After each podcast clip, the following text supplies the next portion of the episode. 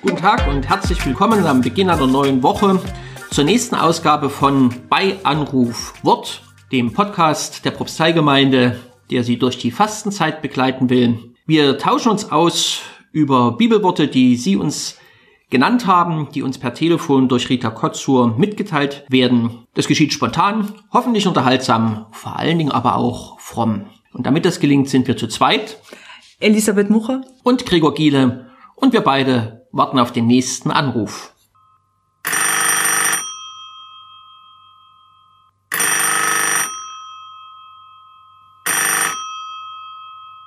Hallo, da bin ich wieder. Heute haben wir einen Bibelvers aus dem ersten Johannesbrief, Kapitel 3, Vers 20. Dass, wenn unser Herz uns verurteilt, Gott größer ist als unser Herz und alles weiß.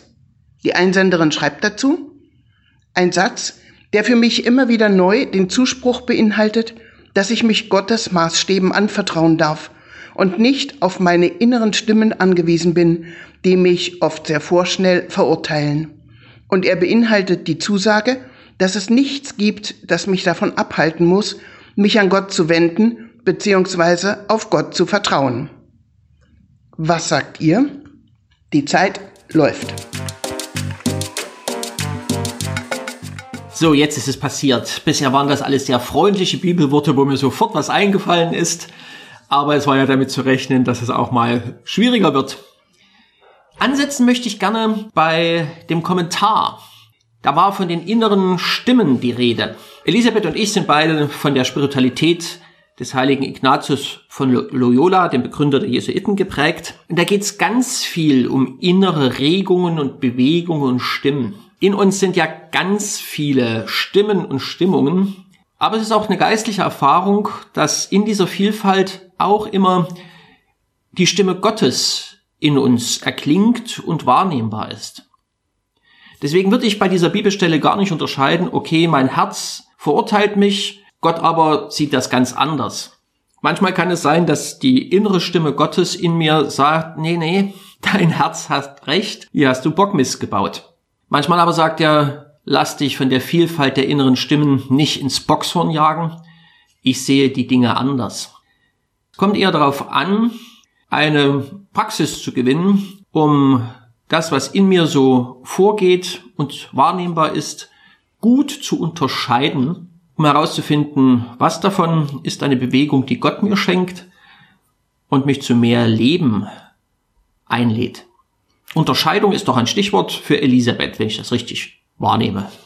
Sie sitzt ganz unruhig schon hier den Auftrag nehme ich gerne an. Das klingt alles wahnsinnig ähm, leicht und ähm, nachvollziehbar und gut, wenn du das so sagst. In der Praxis ist das natürlich deutlich schwieriger. Es steht ja nicht ohne Grund da, wenn das Herz mich verurteilt oder bei mir in der Übersetzung ist es, wenn mein Herz etwas gegen mich weiß. Diese Erfahrung, ich zumindestens ähm, kenne das schon und die, die Hörerin, wie ich sie verstehe, auch, dass wir in uns eine Stimme haben, dass ich in mir eine Stimme habe, die mich verurteilt, die etwas gegen mich weiß und allen Eindruck nach mit gutem Recht, mit guten Gründen. Gründe, die uns oft auch von außen angetragen werden. Und da ist es natürlich, da schlägt erstmal dieser Satz ein, Gott ist größer. Gott ist größer als dein Herz, als das, was ich selber sozusagen mir aus der Welt zusammen erschließen kann und auch größer als mein Urteil über mich, aber auch über andere wie ich unterscheiden kann oder woher ich weiß, welchen Maßstab ich ansetzen soll, wie ich diesen größeren Gott da reinlasse. Naja, das ist eine Sache des Nachspürens. Ignatius benutzt das Wort Geschmack, verkosten, den Nachgeschmack von etwas wahrnehmen. Das heißt, wenn wir einfach so in unserem Alltag leben, eine Sache nach der anderen machen, dann passiert es ganz schnell, dass wir uns von den Stimmen unseres Herzens oder auch von den Stimmen, die erstmal am lautesten sind, treiben lassen. Was Ignatius uns empfiehlt, ist, immer wieder Pausen zu machen, immer wieder zurückzuschauen, immer wieder die Dinge nachklingen zu lassen und zu schauen, was regt sich da gerade in uns, was regt sich gerade in mir und auf welche Stimme da möchte ich auch hören. Denn was Gott will, ist ja mein Leben, ich möchte leben. Das heißt, mein Wille und Gottes Wille sind eigentlich in den meisten Fällen gar nicht so weit auseinander. Immer mal Pause machen, das würde ich gerne aufgreifen und jetzt praktisch äh, umsetzen, denn ich würde noch einen ganz anderen Gedanken neben das bisher Gesagte stellen wollen. Von daher fünf Sekunden Pause fürs Umstellen.